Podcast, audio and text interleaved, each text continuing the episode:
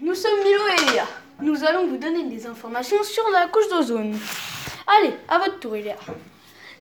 La couche d'ozone est une couche de la stratosphère qui se trouve entre 20 et 50 km d'altitude.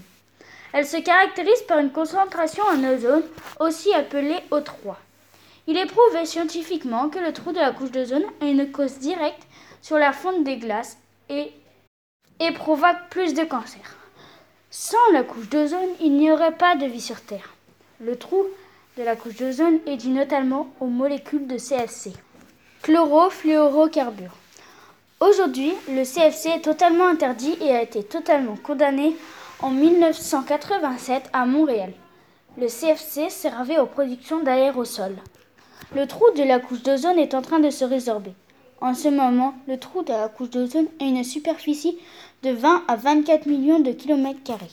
Le trou de la couche d'ozone n'a pas prévu de se résorber avant 2080. Étant donné que la couche d'ozone est épaisse, les UV sont bien filtrés. Maintenant qu'il y a un trou dans la couche d'ozone, les rayons ultraviolets arrivent à passer à travers. Le trou de la couche d'ozone est situé principalement au-dessus de l'Antarctique.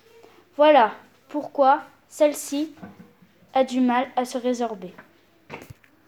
Merci de nous avoir écoutés et euh, à bientôt. C'était les quelques informations sur la couche d'ozone. Au revoir.